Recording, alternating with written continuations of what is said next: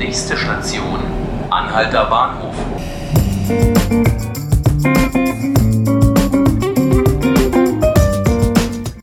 Hallo und willkommen zur ersten Folge von 5 Minuten Berlin, dem Tagesspiegel Podcast.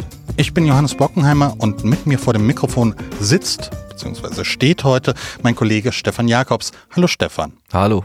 Sprechen möchte ich heute über ein Autorennen, das sich vor zweieinhalb Jahren fernab von Nürburgring und Hockenheimring abgespielt hat, also fernab von den bekannten deutschen Rennstrecken, sondern mitten in Berlin auf dem Kurfürstendamm nämlich. Ähm, mit bis zu 170 kmh sind damals zwei junge Männer durch die Stadt gerast, haben rote Ampeln ignoriert und auch ansonsten alle Regeln der Straßenverkehrsordnung.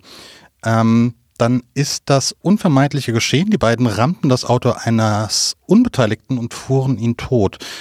Das Berliner Landgericht urteilte damals, die beiden Männer hätten mit bedingtem Vorsatz, ich zitiere hier, gehandelt und äh, verurteilten die beiden wegen Mordes. Die Verteidiger hingegen sahen es anders. Einen Vorsatz haben sie nicht erkannt und legten dementsprechend dann Widerspruch ein. Damit wären wir dann zurück in der Gegenwart. Die Revision wurde jetzt vom Bundesgerichtshof verhandelt. Stefan, es steht, glaube ich, ähm, außer Frage, dass die beiden unfassbar rücksichtslos gehandelt haben. Ähm, können aber Raser Mörder sein? Der Bundesgerichtshof hat jetzt klargestellt, nö, sind sie zumindest in diesem Fall nicht. Wie begründen die Richter ihr Urteil? Ja, sie begründen das in der Tat für diesen Fall und nicht generell. Also Raser können Mörder sein, aber in diesem Fall waren sie es nicht, weil der Vorsatz nicht deutlich genug nachweisbar war. Sie sind also gefahren und haben möglicherweise das in Kauf genommen, dass da irgendwie noch Schäden entstehen, aber sie sind nicht so in dem Bewusstsein gefahren, dass das juristisch haltbar wäre, ihnen zu unterstellen, sie wollten quasi auch jemanden totfahren, koste es, was es da wolle. Hm. Was kommt auf die Täter zu? Ähm, können die jetzt auf eine frühere Entlassung hoffen oder ist das ein Urteil, ist das Urteil auch ein Freibrief für, für Raser? Also ein Freibrief für Raser ist es ganz bestimmt nicht. Auf eine frühere Entlassung hoffen können sie. Sie sitzen ja jetzt auch schon ziemlich lange in Haft, sind ja in Untersuchungshaft genommen worden auch. Und jetzt die Strafhaft wird für sie allerdings deutlich kürzer ausfallen. Sie werden, denke ich, schon ins Gefängnis müssen.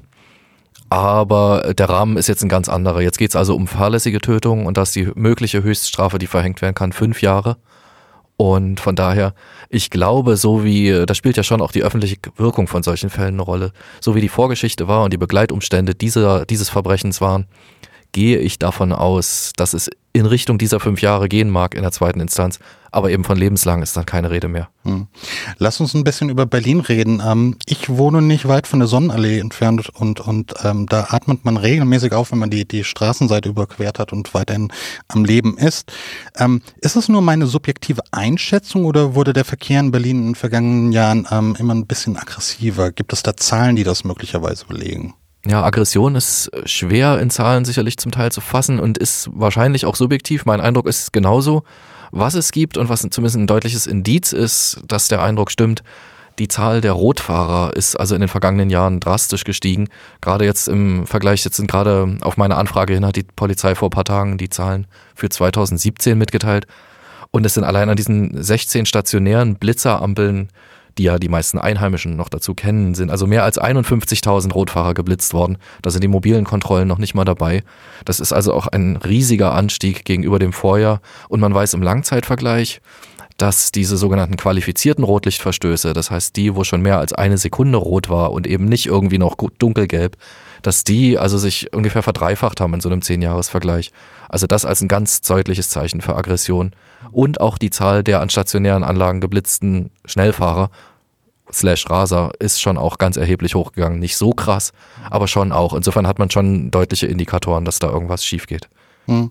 Du hast einen Artikel gerade gerade erwähnt. Ähm, du schreibst darin, dass ähm, den allergrößten Teil des Tages stehen und liegen die Radarwagen und Laserpistolen ungenutzt herum bei der Polizei. Woran hakt das da? Also die offizielle Begründung seit Jahren schon allerdings ist immer nicht genug Personal. Es gibt seit Jahren immer schon von der für die Polizei zuständigen Innenverwaltung dann, wenn diese Zahlen veröffentlicht werden, so bedauern und ja, man müsste mehr machen und aber die Aufgaben sind so vielfältig und so. Also ein ziemliches Geschwurbel, womit begründet wird, dass es eben nicht besser wird. Und dann gibt es Prognosen, dass es aber nächstes Jahr besser werden könnte. Letztes Jahr waren es irgendwelche geänderten Dienstpläne und die Einstellung zusätzlicher Kräfte. Und es wird und wird nicht, sondern im Gegenteil, das habe ich mal umgerechnet, auch das wird immer schlechter, die Einsatzzeiten werden immer schlechter, immer geringer. Also das ist schon, glaube ich, auch eine Frage von politischem Willen. Die Hoffnung stirbt zuletzt. Stefan, vielen Dank dafür. Sehr gerne. Das waren 5 Minuten Berlin. Sämtliche Folgen finden Sie künftig online auf tagesspiegel.de slash podcast. Abonnieren können Sie uns auf iTunes und auf Spotify. Vielen Dank fürs Zuhören.